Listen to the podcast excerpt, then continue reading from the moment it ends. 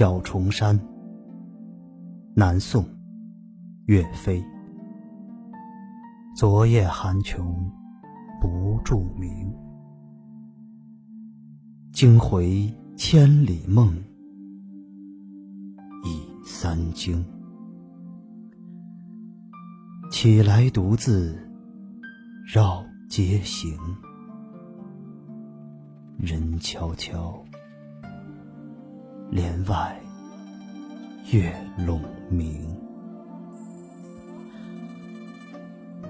白首为功名。旧山松竹老，阻归程。欲将心事付瑶琴，知音少。弦断，有谁听？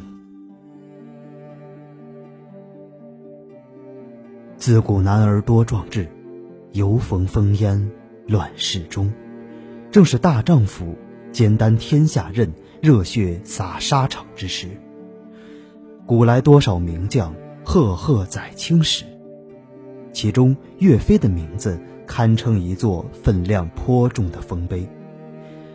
不仅因他超群的军事才华，亦因他愿以己躯济山河的悲壮气魄。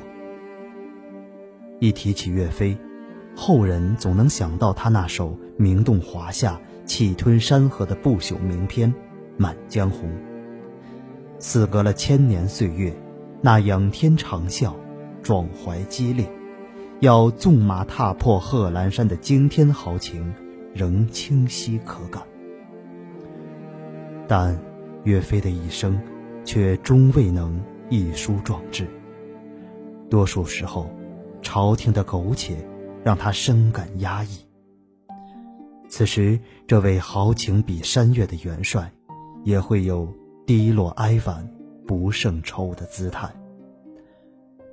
我们可以从他留下来的诗作里，一探他这种少为人知的曲折含蓄之情。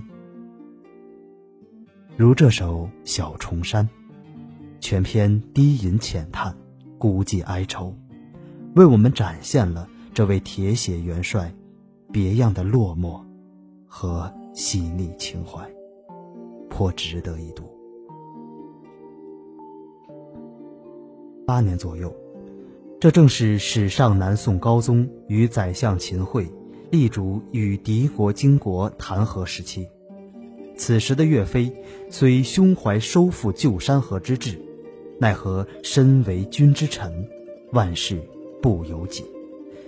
他孤坐元帅帐，想时局艰辛，壮志难酬，内心一片忧思，不得消解，遂写下了这首《小重山》。此分上下两半阙，上半阙写景。景中寓情，下半阙直抒情怀，两半阙浑然一体，构成一曲伤叹之调，声声勾人愁。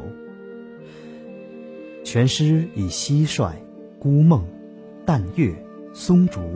古琴这样的清幽孤寂的意象，用简洁干净的词风，含蓄委婉地传递出元帅心忧社稷却壮志难酬的悲苦，与我们所熟悉的热血奔腾的《满江红》词风大相径庭，让我们窥见了这位名动千秋的英雄细腻委婉的另一面。对于了解一个立体多面的岳飞是绝好的切入点。上半阙从秋夜里声声凄鸣的蟋蟀入篇，起句即为我们营造出一个孤冷凄清的意境。元帅深夜难眠，从梦里千里之外的破碎山河中走出，望窗外，已是三更时分。夜色深黑，四周死寂，只闻蟋蟀长鸣不绝。而元帅并非一般失眠，他是从梦中惊醒，再失眠的。什么样的梦会使元帅心惊呢？那无疑是敌军铁蹄踏碎了故土，百姓流离，烽烟烈烈。词作开篇就把我们带入了这样一种悲剧气氛里。在接下来写了元帅惊醒之后，遂自起身，独自在台阶上徘徊，绕着台阶走来走去。这时，我们可以揣测出元帅的内心是极不平静的。他梦到了千里之外沦陷的国土，而当时的情形却是朝廷放弃北伐，只图偏安。这对于一心匡扶山河的元帅来讲，实在是令他心痛。而他，除了半夜独自绕街。却再无他法可想。此刻深夜，人们都已熟睡，他立于外面，只有天边那一轮朦胧哀愁的淡月，与他为伴。此情此景，何其哀痛！下半阙，孤身游荡的元帅想起了自己的心事。他终其一生之白首，唯渴望为国家建功立业，图华夏一统。然，家乡松竹已老，自己却为朝廷阻在南方不得归。这里松竹既是实写沦陷国土上的松竹，年复一年的站成了苍老之姿，表明国家破碎，朝廷南迁，已是久矣。也是暗喻故土父老如松竹般立于焦土之上，久望朝廷，终不得见。将山河破碎之痛与不得收复失地之苦，深沉曲折的托出，令人倍感心酸。当此夜，元帅欲将一腔心事付与瑶琴。可世上又哪里有知音能明白他的满腹壮志？当时的南宋朝廷上下皆是一片求和之声，元帅几乎是陷于孤立无援的境地。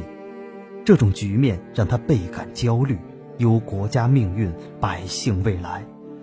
可能懂得他一片赤诚忠心的人，却再也找不着。此作。